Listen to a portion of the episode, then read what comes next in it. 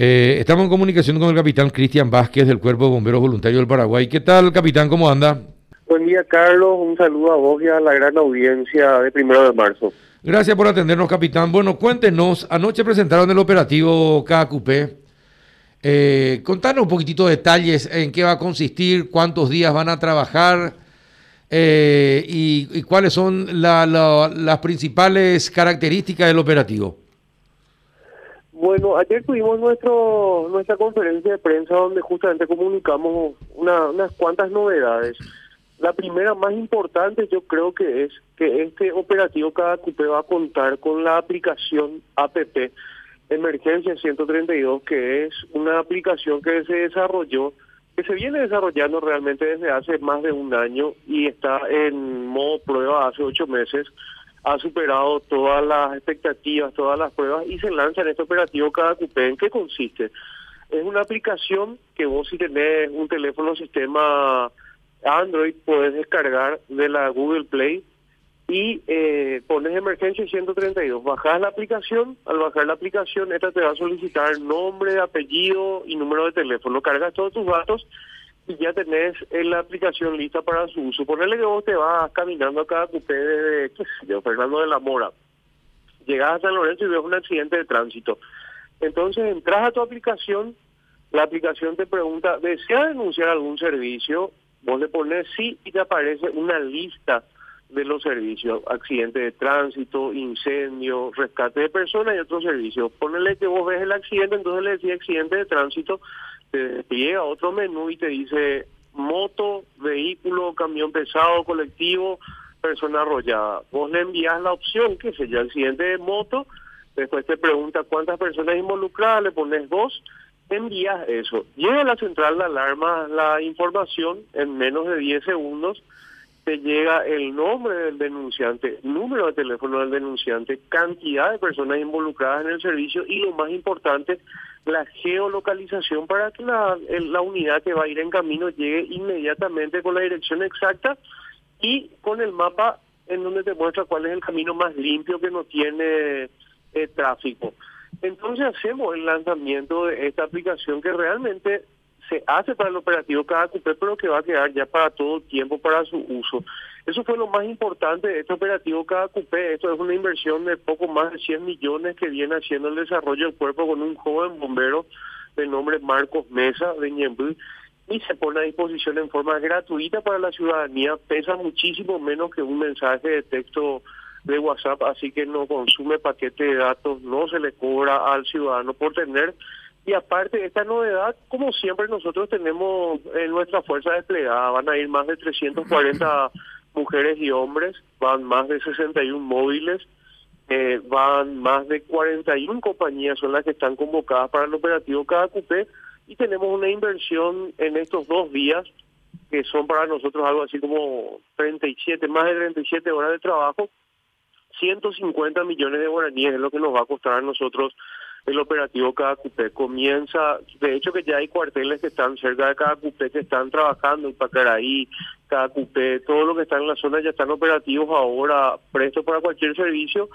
y eh, esto para nosotros inicia en la madrugada del 7 hasta el día 8 pasado el mediodía, un poco entrado la tarde, Carlos.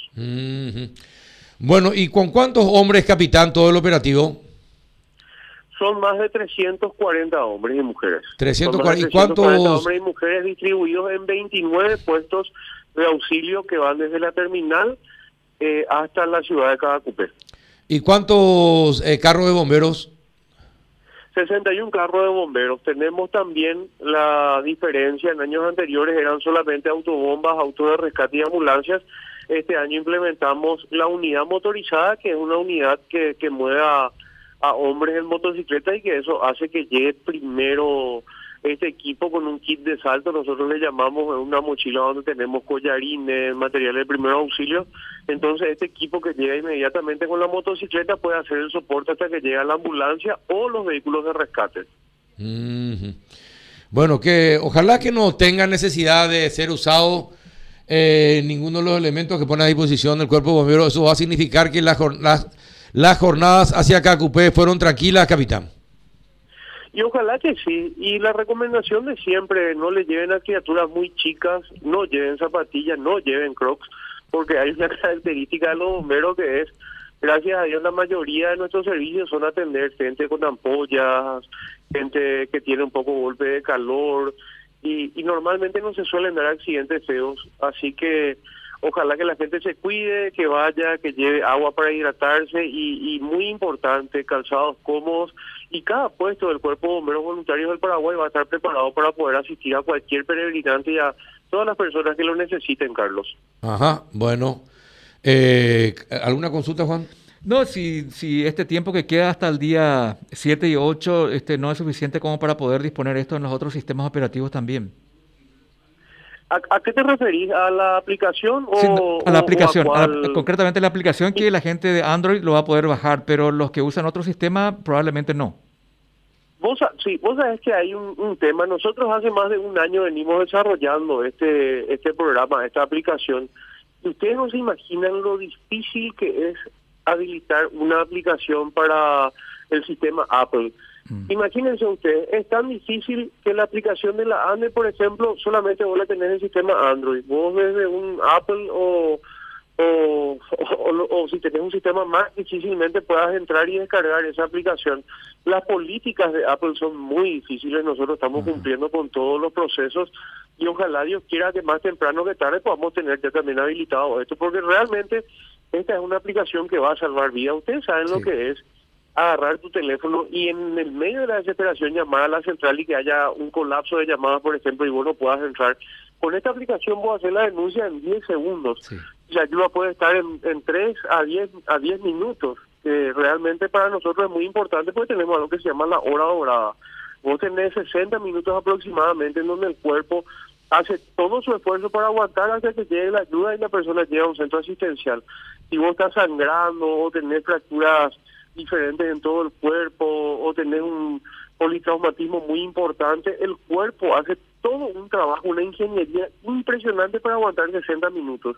Nosotros le decimos la hora orada y realmente es importante poder prestar la ayuda antes de que ese tiempo se acabe. Por eso nosotros vemos también de lanzar este tipo de aplicaciones que reduce el tiempo de respuesta de auxilio. Correcto. Bien.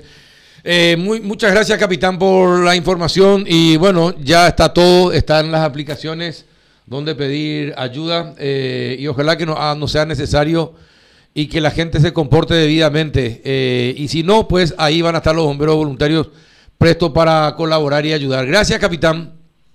Muchísimas gracias a ustedes y para terminar un poco la reunión con el monseñor que tuvimos, él nos había contado que incluso este fin de semana ya parecía víspera de cada cupé porque parece que la gente con dos años de no poder ir, este año está súper atenta a ir y creo que vamos a superar todas las expectativas. Abrazos, bendiciones y a las órdenes del Cuerpo de Bomberos Voluntarios del Paraguay.